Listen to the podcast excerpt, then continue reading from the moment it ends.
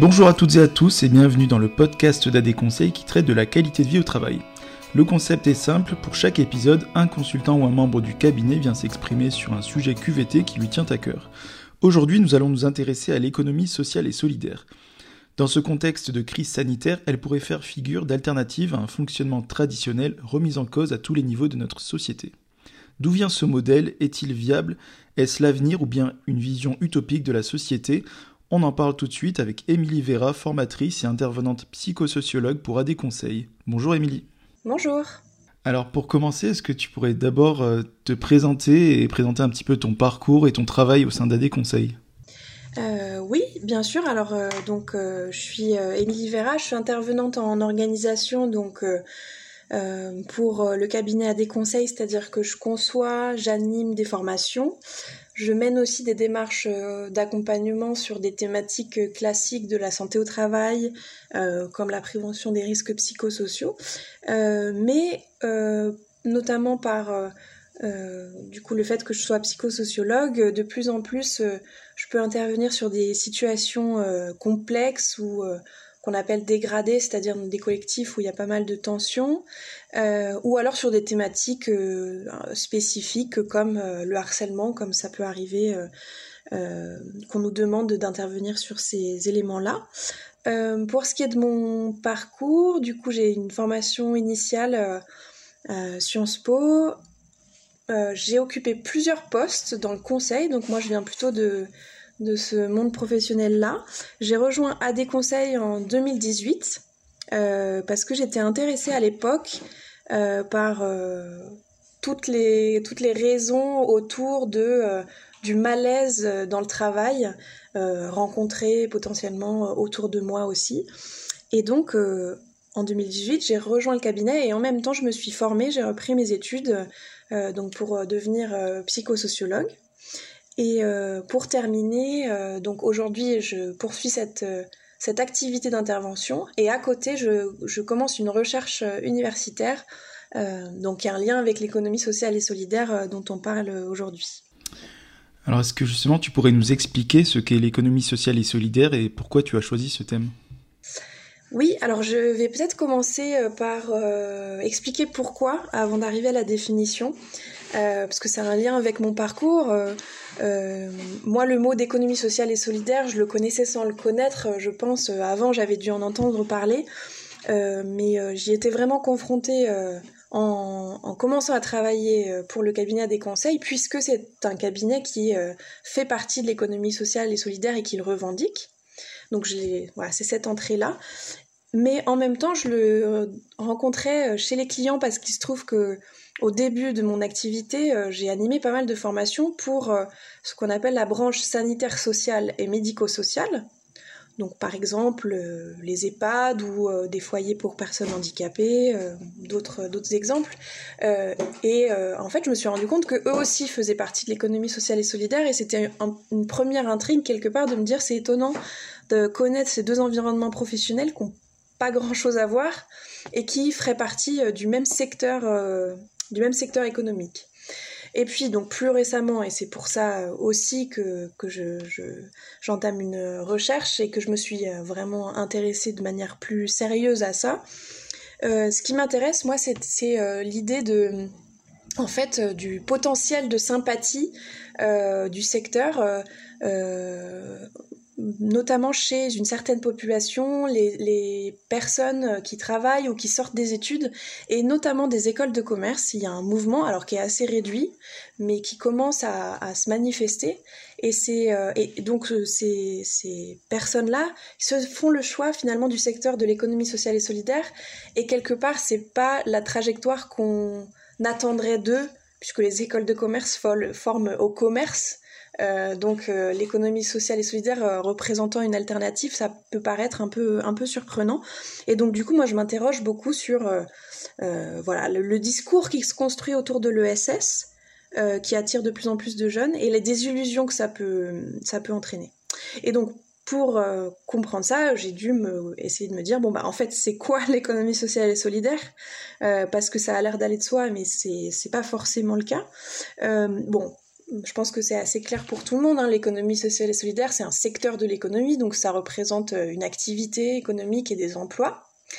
Après, une fois qu'on a dit ça, il y a une première chose qui est un peu étrange, c'est que le mot est assez récent. En fait, ça date des années 90, alors que la réalité historique date du 19e siècle.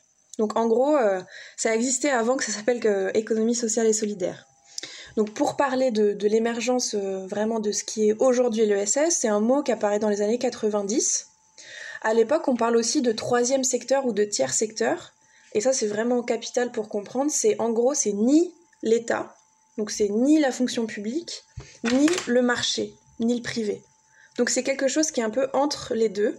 Donc il y a une question de, rapport de force euh, entre euh, la fonction publique et le privé. Et après, pour le décrire, on peut dire qu'il y a trois grandes parties.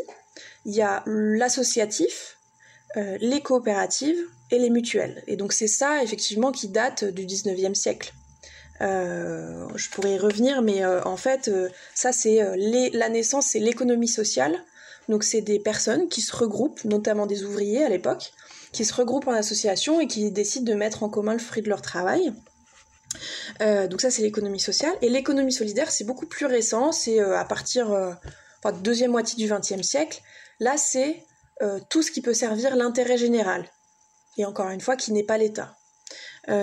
donc en fait vraiment le mot économie sociale et solidaire c'est une catégorie qui a été inventée par le politique, l'administratif pour promouvoir un secteur de l'économie. Euh, depuis quelques années, il y a un petit dernier qui est né qui s'appelle l'entrepreneuriat social ou encore les entreprises à mission. Euh, donc là, c'est euh, encore un peu plus flou, on pourrait y revenir, mais c'est une, toute petite frange de l'ESS. du coup, pour, oui, pour résumer, l'ESS, depuis notamment la loi de 2014, il y a une définition assez clair, euh, institutionnel, c'est euh, des, organisations qui ont différents statuts, donc euh, associations, coopératives, mutuelles, voire entreprises, qui fonctionnent avec un principe d'utilité sociale ou de mission sociale et qui encadrent l'utilisation des bénéfices. voilà la définition, on va dire, institutionnelle de, l'ESS. J'ai une, question qui peut peut-être, dont la réponse peut être te paraître évidente, mais tu, tu as déjà un petit peu répondu. Euh, quelle est la, place de, l'ESS dans l'économie traditionnelle? Est-ce que c'est une économie parallèle ou est-ce qu'elle est intégrée à l'économie euh, traditionnelle? Euh, bah, C'est pas si évident que ça de répondre parce que justement, il y a, y a...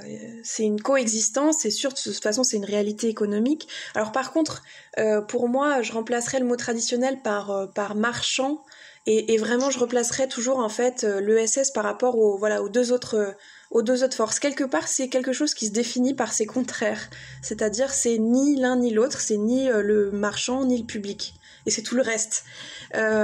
Après, vis-à-vis de la comment dire de la proportion, de l'ordre de grandeur, il y a des chiffres qui existent. Hein, donc, l'ESS, on sait que c'est plus de 2 millions de salariés. C'est à peu près 10% de l'emploi en France. Euh, ça a des caractéristiques euh, spécifiques, euh, notamment le fait que bah, c'est majoritairement des femmes, par exemple, qui sont salariées de l'ESS.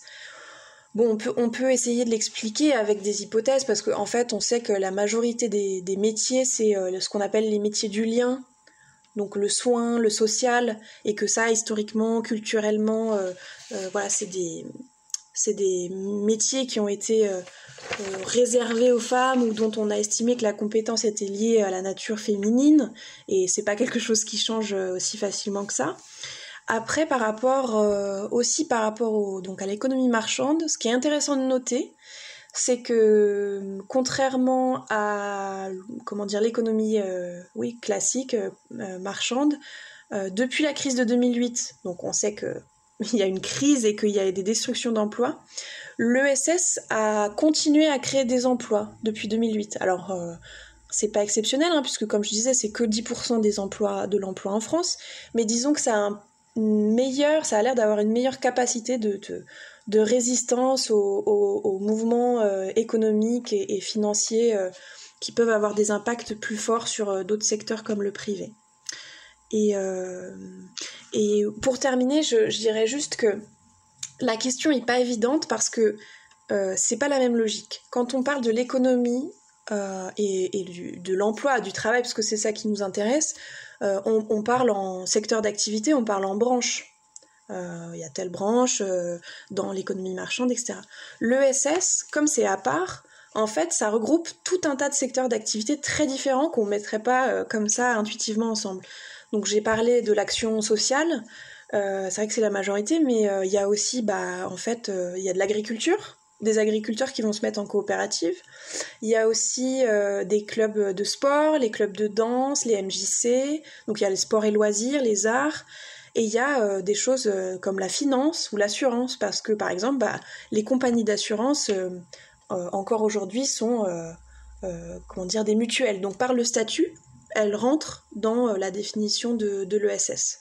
Donc c'est pour ça que c'est un peu compliqué, c'est quelque part il euh, y, a, des critères communs, mais c'est un peu fourre-tout et on a du mal à, essayer de comparer l'ESS avec euh, le reste de l'économie. Donc tu disais que c'était un petit peu difficile de, comparer euh, donc l'ESS avec l'économie marchande. Est-ce qu'on peut dire que quand même qu'elle est plus vertueuse? Alors, euh, sur le sur le, comment dire le discours la théorie euh, c'est sûr parce que en fait euh, là on, retourne un peu aux bases on va dire de, de l'économie parce que donc l'économie marchande c'est le capitalisme donc le but c'est effectivement au-delà de la production de biens et de services la recherche de profit alors que dans l'économie sociale et solidaire euh, bon, évidemment, hein, on cherche aussi à ce que les entreprises euh, fonctionnent et que les organisations fonctionnent, mais euh, la production de biens et services est guidée par ce qui est appelé mission sociale ou utilité sociale, et surtout, contrairement aux, autres, aux entreprises classiques, il y a vraiment un encadrement de l'utilisation des bénéfices. C'est-à-dire que les actionnaires euh, ne vont pas être euh, rémunérés de la même manière que euh, dans des entreprises capitalistes. Donc sur, enfin sur ce plan-là, si on si on s'arrête là, on peut répondre très facilement oui, notamment sur cette question de la redistribution aux, aux, actionnaires. après, le problème c'est que quand on gratte un peu et qu'on s'intéresse et qu'on regarde un petit peu derrière les mots, par exemple le fait d'avoir une mission sociale eh bien, euh, ça peut parfois être un peu, euh, comment dire, quelque chose de marketing, ou en tout cas, ça peut être quelque chose qui est à côté du fonctionnement capitaliste. Et dans ce cas-là, on se demande quelque part quel est le, vrai du faux, quelle est la proportion du social là-dedans. je prendrai juste un exemple. c'est que il y a eu notamment du coup depuis la loi de 2014 la possibilité que des entreprises peuvent se dire à mission. Et il y a une entreprise qui est très, qui est très grande et je crois qu'elle est, il me semble qu'elle est cotée en bourse, c'est Danone. Danone est devenue entreprise à mission, c'est-à-dire que euh, ils ont défini une mission sociale. La mission de Danone, euh, je, l'ai là, c'est euh, apporter la santé par l'alimentation au plus grand nombre. Voilà. Et euh, donc j'ai regardé un petit peu comment ils ont fait. Ils ont, ils ont fondé un comité de mission euh, qui a euh, fixé des objectifs sociaux et environnementaux. Ils ont, ils ont une feuille de route à suivre, etc. Donc sur le papier, tout va bien. La question c'est que, en fait, derrière on se dit concrètement, est-ce que ça c'est à la marge, c'est à côté? C'est-à-dire, est-ce que le comité de mission, il a autant de pouvoir que le comité de direction ou le conseil d'administration? Qui eux vont effectivement euh, euh, finalement décider euh, en dernier lieu de la stratégie économique. Ou est-ce que vraiment bah en fait c'est ambitieux et que ce comité de mission il va transformer en profondeur la stratégie économique? Donc c'est vraiment une question de placer aussi les moyens, pas seulement du coup les, les, principes, les valeurs, mais mettre les moyens et les mettre au niveau de la gouvernance et pas seulement, euh, comme ça arrive parfois, au niveau de euh, un sous-département euh, RSE au sein d'une direction RH. parce que, bah, effectivement, aujourd'hui, c'est comme ça que ça se fait dans les grandes entreprises. Justement, en préparant ce podcast, tu m'avais parlé de, de, contradictions que tu avais remarquées dans, dans l'économie sociale et solidaire. mais quelles sont-elles, justement? Oui, alors les contradictions, je voulais, je voulais parler de deux grandes contradictions pour moi qui ressortent actuellement en tout cas. Mais c'est important de savoir que l'historique dont j'ai un petit peu parlé déjà de l'ESS fait que c'est un secteur, c'est quelque chose qui est pas simple parce que déjà dès le début, c'est marqué par le fait de concilier des choses qui vont pas forcément ensemble. Quelque part concilier des contraires. Euh, pour, euh, donc, pour revenir là-dessus, l'économie sociale, j'en ai parlé. Euh, on est au 19e siècle, donc il y a beaucoup de, conflits entre bah, le peuple et l'État. et en fait, quand les ouvriers se rassemblent en association, en coopérative, c'est pas autorisé. Il n'y a pas de loi qui, qui, accorde ce droit-là, cette liberté-là. Donc en fait, quand ces ouvriers se rassemblent pour faire ça, ils cherchent à mettre en commun le fruit de leur travail. Donc, enfin, maintenant, on le voit bien, c'est quelque part un acte de résistance. Enfin, en tout cas, c'est que une volonté juste de travailler autrement que dans un rapport, euh, voilà, à l'époque, dans une usine avec euh, un rapport de subordination à l'employeur. Euh, donc, c'est bien quelque chose qui est une volonté de résister à l'ordre. Et en même temps, en fait, pour que ça marche, euh, ces ouvriers, ils auront vraiment à cœur et d'avoir une reconnaissance de l'État, notamment une reconnaissance juridique, pour que bah, ça puisse marcher et, construire et se pérenniser. Donc il y a déjà cette, euh, pas vraiment cette contradiction, mais cette euh, conciliation des contraires entre bah, volonté d'alternative et en même temps volonté de pérennité et d'ordre, de respect de l'ordre. par ailleurs, j'ai dit l'économie sociale et solidaire, ça vient rassembler deux choses qui sont pas contradictoires, mais qui en soi pourraient quand même être différenciées. L'économie sociale, l'intérêt collectif, et l'économie solidaire, c'est l'intérêt général. Donc c'est pas tout à fait la même chose. Euh, donc ça c'est pour l'historique. Et pour les, grandes contradictions pour moi qui ressortent actuellement, euh, je le résumerai comme ça, c'est le discours versus euh, les pratiques dans l'organisation. Euh, alors ça, c'est un grand classique hein, quelque part, hein, surtout euh, nous qui intervenons sur les questions de santé, de qualité de vie au travail. C'est cette dissonance qui peut faire très mal entre ben voilà euh, ce qu'on croit, ce pourquoi on travaille, le discours produit par l'organisation relayé par les acteurs, et en même temps des pratiques qui viendraient contredire ce qu'on se dit des valeurs. Alors pourquoi c'est particulièrement fort dans l'ESS C'est que le discours est fort. C'est-à-dire que euh, euh, les acteurs, ils sont euh, conduits de manière consciente ou inconsciente par un imaginaire de la liberté. Parce que comme je l'ai dit quand même c'est pas rien. En fait le droit de se regrouper en association c'est quand même une conquête de la liberté. Comme c'est un secteur à part qui manque de légitimité institutionnelle, euh, il y a une tendance un peu à amplifier le discours sur la vocation, la cause, euh, l'intérêt général, le fait qu'on agit pour le bien. Euh, et du coup, de l'autre côté, il y a la réalité économique qui est vraie partout, mais du coup qui arrive dans le SS. On l'a vu arriver déjà dans l'hôpital, on l'a vu arriver dans la fonction publique.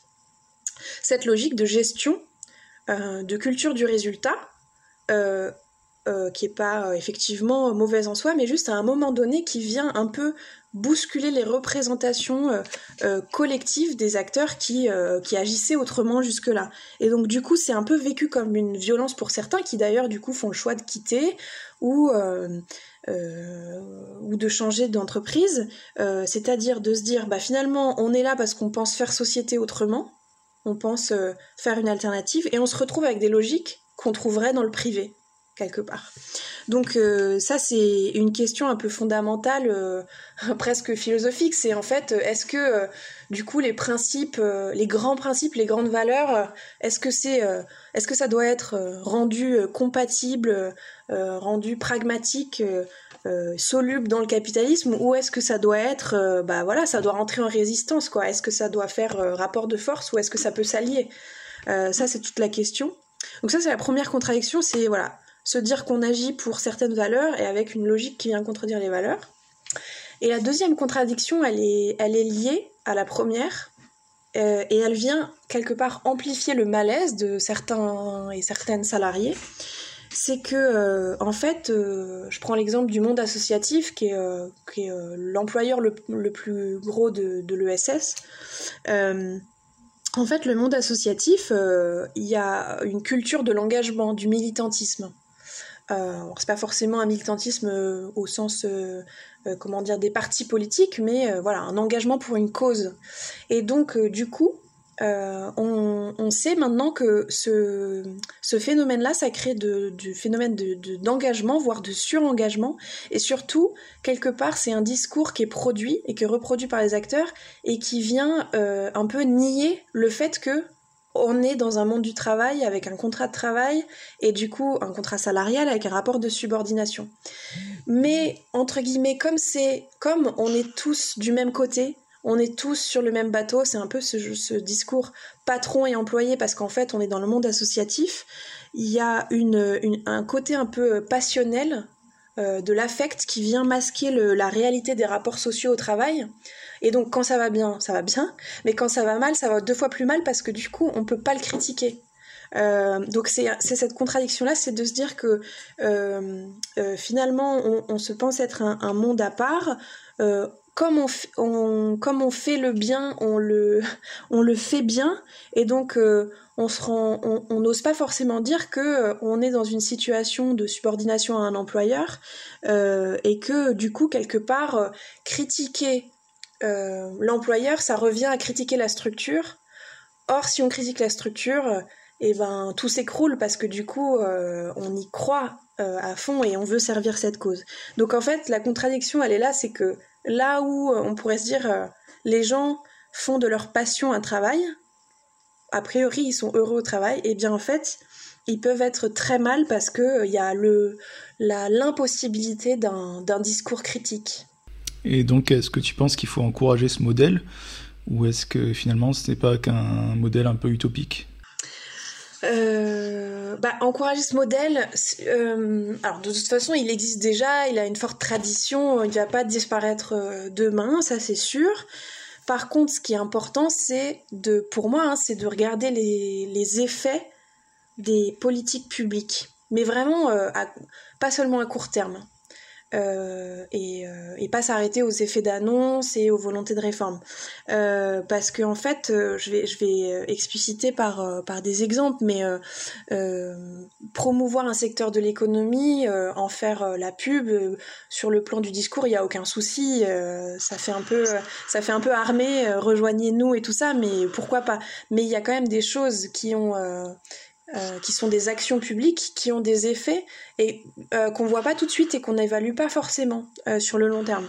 Je pense notamment en fait aux politiques sur les emplois où on, a on a beaucoup parlé de voilà des contrats aidés. bah voilà le fait de toucher à ça, on sait bien que c'était le type de contrat principal qui existait dans les associations. Donc de fait, on va mettre en difficulté les structures. Après que ce soit bien ou mal, je sais pas, mais en tout cas c'était c'était une réalité.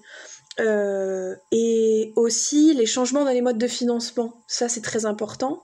Ça a l'air de rien. Euh, souvent, c'est pas très médiatisé parce que le financement, c'est euh, voilà, c'est pas très intéressant. mais ça a des effets, y compris vraiment sur les conditions de travail. Et nous, on le, on le, on le voit bien. pareil sur le fait de, par exemple, faire une loi qui dit désormais les entreprises aussi peuvent avoir une mission sociale si on réfléchit pas deux secondes au long terme, ou on prend pas un peu de recul, on n'historicise pas, on pourrait se dire, bah, sur le principe, tout va bien. Parce que euh, plus il y a d'acteurs qui agissent dans le bon sens, mieux c'est. Euh, sauf que ça pose des questions sur euh, la question de euh, qui a le monopole de l'intérêt général. Est-ce qu'une entreprise capitaliste, elle, elle, elle, voilà, dans quelle mesure elle va répondre à sa mission sociale par rapport à ses objectifs de rentabilité Enfin voilà, c'est vraiment complexe. Je vais juste prendre la question des modes de financement et montrer juste le lien entre euh, du coup euh, voilà les politiques publiques, les choix qui sont faits et, euh, comment dire les conséquences que ça a pour le salarié derrière en, bout de chaîne 5 ans, 10 ans plus tard. Donc en fait, il y a eu déjà un, changement de mode de financement très important qui a eu lieu dans les années 2000. Avant et depuis 45, donc c'était quand c'était quand même installé dans le paysage l'État euh, subventionnait les associations par des subventions de fonctionnement. Donc ça veut dire quoi? Ça veut dire que l'État allouait un certain budget et donnait aux associations en disant je vous donne tant par an, et comme ça, vous pouvez fonctionner, mettre en œuvre votre projet. et dans les années 2000, on est passé à une logique d'appel d'offres. donc un appel d'offres, c'est simple, c'est une commande publique. Donc l'État dit, voilà, moi j'ai besoin que quelqu'un agisse sur cette problématique-là en ayant tel critère. Donnez-moi le meilleur projet possible et euh, celui qui remporte le marché, euh, je le finance. Euh, donc pareil, sur le papier, principe de, concurrence, que le meilleur gagne, tout va bien.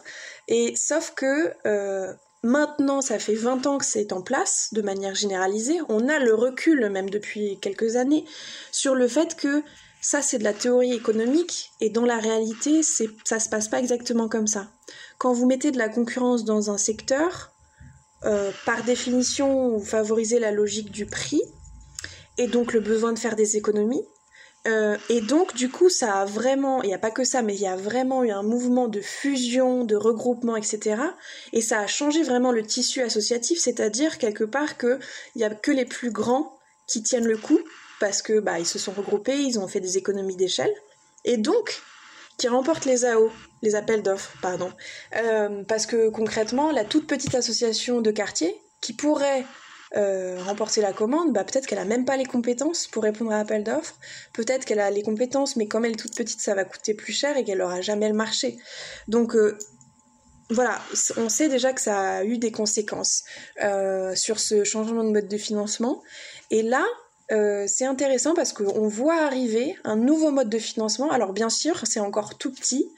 Euh, les pouvoirs publics précisent bien que ça n'a pas vocation à, comment dire remplacer le financement traditionnel, mais rien rien n'est anodin. Euh, et derrière les modes de financement, il y a en fait une, idéologie, en tout cas un positionnement des partis pris. Euh, qui sont assumés. Euh, donc ça s'appelle les contrats à impact social, j'en parle euh, très rapidement parce que c'est intéressant. C'est encore une autre manière de, de, de rapprocher encore plus le privé avec notamment les questions sociales, là, puisque je parle d'impact social. En fait, ça marche comment? C'est l'État rembourse des investisseurs, donc des financeurs, hein, des financiers, qui vont investir pour des projets l'État va rembourser euh, si les projets sont atteints par des objectifs qui ont été énoncés euh, avant. Donc en fait, euh, le gouvernement va ou les collectivités demandent à des financeurs de, mettre de l'argent pour des associations pour une activité précise. Hein. donc c'est vraiment découpé, c'est pas pour que l'association vive.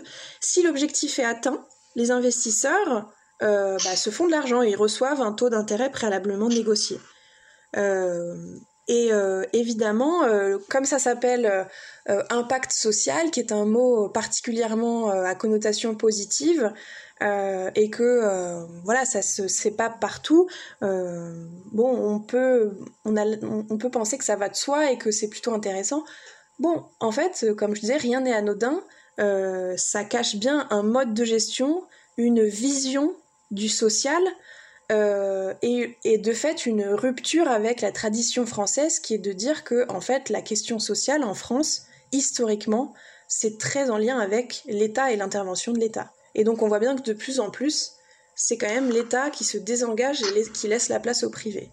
Donc là encore j'ai pas forcément euh, d'avis dessus mais c'est intéressant d'avoir juste un regard critique et d'avoir un regard un peu plus long sur les effets des politiques publiques. Alors pour conclure, quels seraient selon toi les défis à venir pour l'économie sociale et solidaire, notamment dans ce contexte de, crise sanitaire qui a forcément euh, remis en cause un peu le fonctionnement de notre société dans de nombreux secteurs? Euh, alors pour moi le principal défi et d'ailleurs c'est ce qui est la principale différence entre ESS et le reste, en tout cas le, marchand, c'est euh, la question de la, du fonctionnement démocratique. Euh, parce que ça c'est vraiment euh, quelque chose euh, qui est fort et dans le discours et aussi dans les pratiques mais c'est pas évident à mettre en place. C'est la fameuse règle du un homme égale une voix ou une femme égale une voix, et le fait de se dire que bah, l'administration, l'organisation, elle peut être décidée de manière démocratique. et ça, ça existe dans certaines structures, et c'est vraiment un idéal démocratique très fort. Euh, et pour moi, c'est ça qui peut vraiment faire la différence et qui n'est pas encore tout à fait au rendez-vous. C'est-à-dire que ça peut exister, Mais en fait, la gouvernance et ce principe-là, ça se travaille. C'est-à-dire ça se met en pratique. je donne juste un exemple quand vous avez un, du coup une organisation qui a un statut d'association. Vous avez par exemple un président d'association, vous avez un conseil d'administration. Euh, et ensuite, bah, vous pouvez avoir des salariés, tout ça. Euh, le conseil d'administration, euh, avec le principe de voilà un homme égale une voix, vous avez cette idéal démocratique, sauf que quand, par exemple, le conseil d'administration, il est composé de personnes qui ont été plus ou moins cooptées par le président qui tient l'association, eh bien, dans la réalité des faits, le conseil d'administration, il va pas vraiment faire office de, de, contre-pouvoir ou en tout cas de, fonctionnement d'une instance euh, qui est vraiment euh, euh, représentant des salariés et, des, et des bénévoles. Donc ça, c'est vraiment un, défi majeur. Et pour moi, c'est là où en fait ça appuie là où ça fait mal pour les personnes qui rejoignent l'ESS, c'est le côté promesse non tenue. On pense rejoindre un monde autre, plus juste et tout ça, mais mais ça, n'est pas qu'une utopie, c'est-à-dire que tout ça, ça se met au travail. Et il y a une citation d'un syndicaliste euh, du, mouvement associatif que j'aime bien, euh, qui dit que en fait, les associations les plus saines, c'est pas celles qui ont le meilleur projet. Euh, les associations qui tiennent, c'est pas celles qui ont le meilleur projet ou les plus belles valeurs, c'est celles qui ont accepté de, se regarder en face et de travailler sur leur gouvernance. Euh, après, le deuxième défi, euh, c'est euh, la question de la revalorisation, notamment, je reprends ce qu'on disait là sur le confinement, la crise sanitaire. On a vu pas mal de débats sur qu'est-ce qui était essentiel, qu'est-ce qui n'était pas essentiel, une sorte de prise de conscience sur ah oui, il y a des comment dire, des métiers plus utiles que d'autres, en tout cas au quotidien. Euh, on a applaudi les soignants, il y a eu des discours de politique de fait dessus, c'est très bien. Mais concrètement, en fait, euh, en termes de politique publique, bah, comment ça se revalorise en fait pour que ces métiers ne soient ne soient plus euh, des métiers, voilà, pas tout à fait valorisés. On sait qu'il n'y aura pas de changement euh, brutal. Euh, on va pas tous passer à l'ESS demain. Euh, d'ailleurs, avant on parlait monde d'avant, monde d'après. Pendant le premier confinement, on n'en parle plus. Donc on sent bien que voilà, le basculement de l'économie va pas avoir lieu demain. Mais par contre, c'est intéressant de pouvoir veiller à, à, voilà cette revalorisation. Et je terminerai aussi sur un autre élément qui est là pas forcément un défi pour l'ESS, mais un défi pour chacun d'entre nous. Euh, c'est de un petit peu de veiller au, langage et euh, questionner euh, on va dire les expressions qui ont l'air d'aller de soi parce que je trouve que l'ESS est vraiment un exemple de ça c'est-à-dire de, vocabulaire d'expression de choses très positives qui véhiculent des choses et en fait il n'y a pas forcément d'évidence il faut savoir que jusqu'à vraiment très peu de temps la question de l'utilité sociale qui a l'air d'aller de soi avait aucune définition officielle. Et donc euh, voilà, c'est vraiment pour moi euh, euh, les questions d'impact positif, impact social, la solidarité, l'utilité. c'est beau, ça brille, mais derrière, en fait, qu'est-ce qu'on y met chacun d'entre nous? Ça, je trouve que c'est vraiment important. Eh bien, merci beaucoup pour cet éclairage très intéressant. Je pense que nos auditeurs auront appris beaucoup de choses sur l'économie sociale et solidaire. Euh, et à très bientôt, pourquoi pas Émilie, pour un autre euh, sujet QVT. Merci Émilie. Merci. Et merci à toutes et à tous de nous avoir suivis. Ce podcast sera disponible sur le site d'AD Conseil ainsi que sur les plateformes de téléchargement de podcasts. A très bientôt pour un nouvel épisode. D'ici là, portez-vous bien.